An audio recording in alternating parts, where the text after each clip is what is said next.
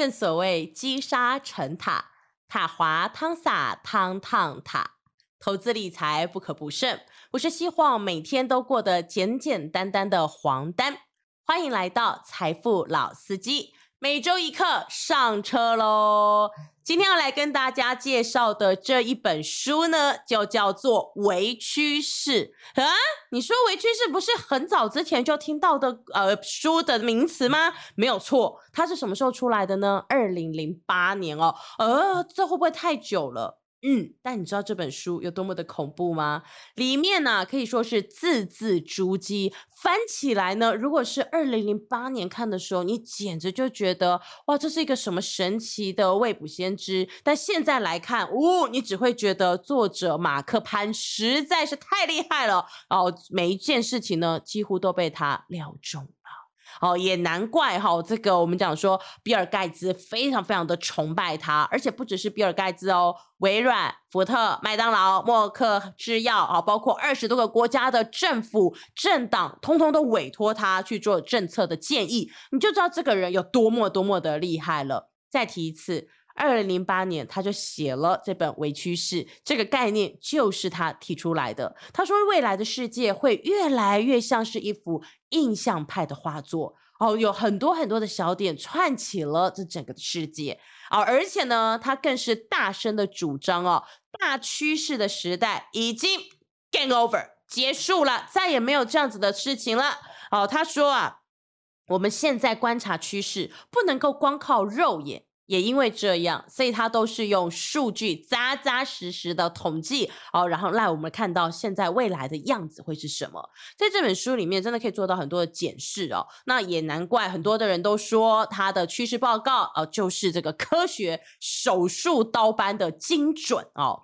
那在这里面，其实呢，他是很相信群众都是非常聪明的。好，为什么呢？因为啊，我们是因为有需求才会买东西，我们绝对不是乱买一通哈。不然呢，广告啊，如果我们本来就不喜欢、没有需要，广告就算打打再多，我们也不是笨蛋，我们也不会去买的。好，那只是问题来了，问题要怎么样早一步的去找出大家的需求来？好，既然大趋势的时代结束了，那从现在开始，一切都是。微趋势喽，好啦，那这个微趋势呢？他说，哎，要搞清楚，微趋势不等于是小众。若光是这样，名词定义不够精准。好，我们要说这个应该是有需求，但是还没有满足，而且啊，隐含了庞大的商机。好，这个才算是微趋势。好，那在这个之前有一本书非常非常的有名，叫做《世界是平的》。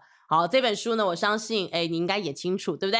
好，那这本书里面哦，他曾经提过，国与国之间的藩篱呢，如今已经不见了。好，现在呢，小虾米跟大金鱼哦，是变成平起平坐哦。好，全球化三点零的特色就是个人力量大。好，那在这里面呢，我们说微趋势啊，他就说，个人的力量大的后果就是选择。大爆炸哦！为什么？因为大家不用再勉强配合其他的人啦，每一个人都可以快乐的做自己。好，我们说所有的传播通讯的科技带给大家无远弗届的连接力，不管你在哪，不管这个呃两地相隔多远哈，是不是某一地现在是早晨，另外一个地方现在是晚上，全部呢大家都在寻找新的归属、新的认同啊。那也因为这样的一个族群的重新的组合，很像是重新洗牌一样。不管你在哪儿哦，不管你是什么样的族裔血统哦，不管你的阶级，不管你的出身，大家就是为了彼此有共同的嗜好啦、爱好啦、生活经验好而聚在一起的人。那曾经世界是平的，告诉我们在这样的世界里哦，竞争是越来越剧烈的，变化也会越来越快。可是微趋势呢，更进一步告诉我们。这个变化不会是三三两两的，而是什么成千上百，好多彩多姿，好在眼前爆裂开来的。好新的竞争呢，不见得是新淘汰旧哦，有可能是完全性的相反哦，是相生相辅的。世界是平的，告诉我们小可以做大，所以小虾米才可以跟大金鱼平起平坐。好，小虾米可以有一个自己的大事业。那微趋势，它更进一步的告诉大家，哦，大事业呢，已经不等于大众商品哦，这是不等于的哦。所以福特经济的时代终结了，福特经济的最后一个产品就叫做个人电脑。哦，从现在开启，呃，这个大事业哦，必须要抓对精重，好，也就是需求最强烈的小众啦。好，精重不只是你的市场，而且呢，还会帮你把市场给做大。好，所以其实我们要掌握的呢，就是啊，我们这个锁定我们相关商品的那一群少部分的为为为重。好，那这个为重，这个精重呢，才是你真正的死忠客户。好，所以我们就说，呃，现在的经济比较是每一个人哈有个人选择的这个时代来临了。比如说星巴克经济，然后什么叫做星巴克经济？今天你去点一杯星巴克，你可以要求他要加奶，不要加奶；要加肉桂，不要加肉桂；好，要加糖，不要加糖，还是你全部都要，通通都可以。好，那这就是我们讲的，好新的世代，还有一个完全不一样的一个现象，让大家看到。也因为是这样，所以他就告诉我们，在职场上面，我们也会面临到一些微趋势啊。什么样的微趋势呢？首先，第一步就是老不退，退不休哦。大家呢，非常的爱工作，到底有多爱工作呢？哈，他举了十届哈来当例子，他就说，十届当中的第四届呢，哈，就是第七天，大家通通不准工作。嗯，这听起来好像这个十戒没有这个，好像很严峻嘛，对不对？我们来听一下十戒的其他的几戒是什么，好不好？其他几戒是不可以杀人啦，好，不可以奸淫啦，不可以偷窃啦。哎，等一下，这三点怎么跟刚刚的第七天不准工作绑在一起？是的，那你就知道大家有多么多么的爱工作了。好啦，所以既然大家都这么这么的爱工作，以前我们最害怕的年轻人。哇，肩头上有好多这个老老老先生、老太太哦，他们的那个负担，年轻人的负担会不会太重？这种情况不会发生了。好，一少养十老是不会发生的，因为我们有很多乐龄长辈，他还是能够工作，而且呢，还工作的非常的好，因为他很有经验，所以他非常的有智慧。好，那尤其啊，现代的工作都跟什么有关呢？现在工作跟管理啦。咨询啦，软体编写啦，是有关联的。这些工作做起来多么的愉快呀，何必要退休呢？好，那再加上我们说现在的医疗是这么的进步，哦，职场的友善环境也是大幅的这个改进了。好，但如果大家不退休，恐怕会有另外一个问题吧？什么样的问题呢？嗯，三十五岁的人要等到四十岁才可以升上经理。副总，哎呦，那这些人真的是要熬很久哎。好，所以呢，怎么办？熬不住的，有能力的就出去创业啦。好，所以现在呢，我们说三十五岁以上创业的人是越来越多。好，那嗯，比较温驯的，呃，就继续待在公司里喽。好，这个因为他可以等到三十五、四十慢慢升。那这些人在原本的公司里面。会有所谓的这个冲创，这个或者竞争力吗？哦，那公司整体会不会变得萎靡不振呢？哦，这些都会变成是一个新的哦，我们可以去思考的问题哈。那另一方面，也有人会说：“哎呦，虽然这个时代好像是来临了，也知道有这个高年级实习生，but 会不会大家呃，这个高龄员工啊，需要年休啦，需要医疗支出啦？”这个请高龄长者来好吗？哎，但是大家可以想一下哦，哦，这个年轻员工也是有什么产假、育儿假，两者相比，哎呦，还很难判断哪一个比较重，哪一个比较轻呢？好，但不管怎么样，在这里面我们看到了一个庞大的商机，什么样的商机呢？第一个就是。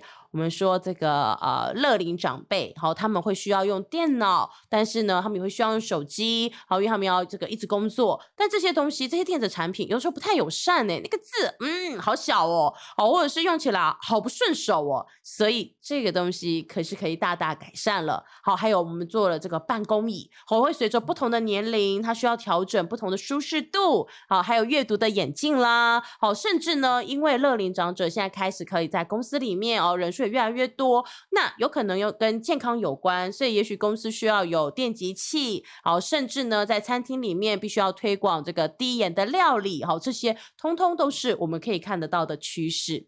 那再来第二个就是在家工作的人也越来越多了。想想看，今天早上你是不是觉得，哎呦，疫情刚好公司说我们可以在家，所以睡眼惺忪，你就坐到了电脑前，打开电脑，哦，这个虽然衣衫不整，但是没有人会管你，你只要能够工作就好了，多么的轻松，多么的自在。好啦，在这个时候呢。嗯，自己一个人工作很开心，很快乐。但我们也看到了一些新的现象。什么样新的现象呢？会不会觉得办公室里面突然只有你自己一个人在家里？没有人跟你八卦，没有人跟你聊天，哎呦，好像有点孤单寂寞，觉得冷呢。好，所以呢，我们现在看到新的商机，就是虚拟的茶水间开始出现了。好，有了虚拟的茶水间，你可以跟你的同事哈，在网络世界里，好继续的好八卦，好继续的这个说说话哈，这个是很很重要的一件事情。那再来就是，哎。当你在家办公，可是疫情也快要解封了嘛，对吧？那要见客户，哎呦，这怎么办呢？哎呦，这个时候我们就很需要午餐俱乐部。这个午餐俱乐部是做什么的？就是让大家呢可以有一个啊比较像是喝喝咖啡，然后聊聊天，很舒适的地方迎接你的客户。好，跟你的客户在这里谈案子，哎呀，是很方便的一件事情啊。那再来就是。在家里工作好虽好，但是啊，因为我们可能会需要用到电脑啦，哦，会需要用到一些比较这个粗重的工具，这些工具会不会伤到小猫、小狗、小婴儿？哦，所以这个居家的办公安全，哎，也是必须要更加的留意了。好，那接下来呢，我们看到了一个新的趋势，就是语文超女出现了。什么叫做语文超女呢？就是。过往我们的工作很多呢，都是要靠体力的，但现在呢，我们靠的是沟通，靠的是脑力，所以呢，很多的女性开始有了出头天。好，因为语文的专业就是你不断的苦读，好，所以这个我们就呃跟努力哦就可以达成的，跟这个体力活完全不同哦。那也因为这样，女性投入职场，女性投入了传播产业，女性投入了各个行各业，那你就会发现，嗯。现在我们的广告随着女性进入职场也有所改变，以前不好意思提的、不敢提的卫生棉棒，好，或者是所谓的阴道乳霜，好，或者是经痛用药的广告，现在也都慢慢的出现了。好，那另一方面，其实除了女性哦，这个语文能力很强之外，还有一些女生很厉害哟，她可以说是这个好勇女蛟龙啊？为什么呢？嗯，两千年的时候，不知道你还记不记得哦？那个时候我们其实就有这个奥运里面就有女子举重了。好，然后二零零四年的时候有没有又有女子自由式的角力？好，到了二零零七年，甚至呢，这个美国职棒大联盟就是请女生来当表演赛的主审。好，在这里面我们可以看到女生的体力也慢慢的被看见、被认同，甚至啊，在美国呢，女生这个退出役官兵哦。她的人数是跟这个中小学教师一样多的，哎，女生真的有很多发展的空间喽。好，那在警局里面也是哦，女警呢因为滥用武力，哈，遭到诉讼的赔偿也是比男警少。那当然啦，我们说这个呃问讯嘛，总是有不同的方法技巧，不管谁对谁错，但总而言之，哎，女生在这方面其实她们更加注重的是所谓的沟通，好。那最后呢，他也这个作者还提出来一个东西，叫做金饭碗。金饭碗，我想大家都有兴趣嘛，哦，这个到底饭菜哪儿比较香呢？事实上，非盈利金饭碗哦，我们说，呃，捧这个饭碗的人是越来越多了，而且呢，哈，在这个呃，大家都会想说，私人企业比较有这个股东啦、损益表啦、年终分红啦，好像是比较能够快速加薪，但很多人现在不在意了。他们要的是什么呢？虽然薪水哦像是这个乌龟在爬，一步一步来，有点慢哈，这个也不是急跳的，但是嗯，他们却愿意待在这个行业里面哦。好，这个人数是越来越多，为什么会这样呢？好，我们来看看原因啊。第一个，虽然普遍我们都觉得，尤其是疫情来临后，好像大家全世界都很惨，可是啊，我们的整体的财富比哦是有增加的，那捐款呢也是有大大增加。好，那再来就是。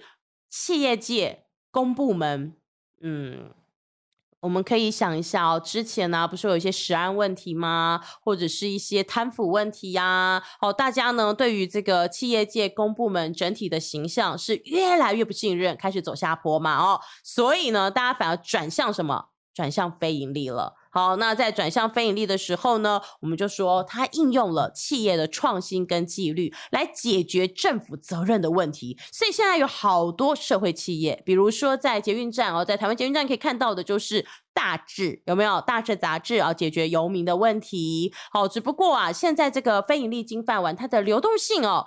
呃，也是比企业界跟公部门还要高，所以啊，这个雇主就要想要怎么样呢，让员工可以成长，好，让大家呢可以愿意继续的待下来。但无论如何，在这里我们看到了有两例非常的重要，也就是现代人呢很需要的社会问题解决力以及管理行销力。关于这两例，你都准备好了吗？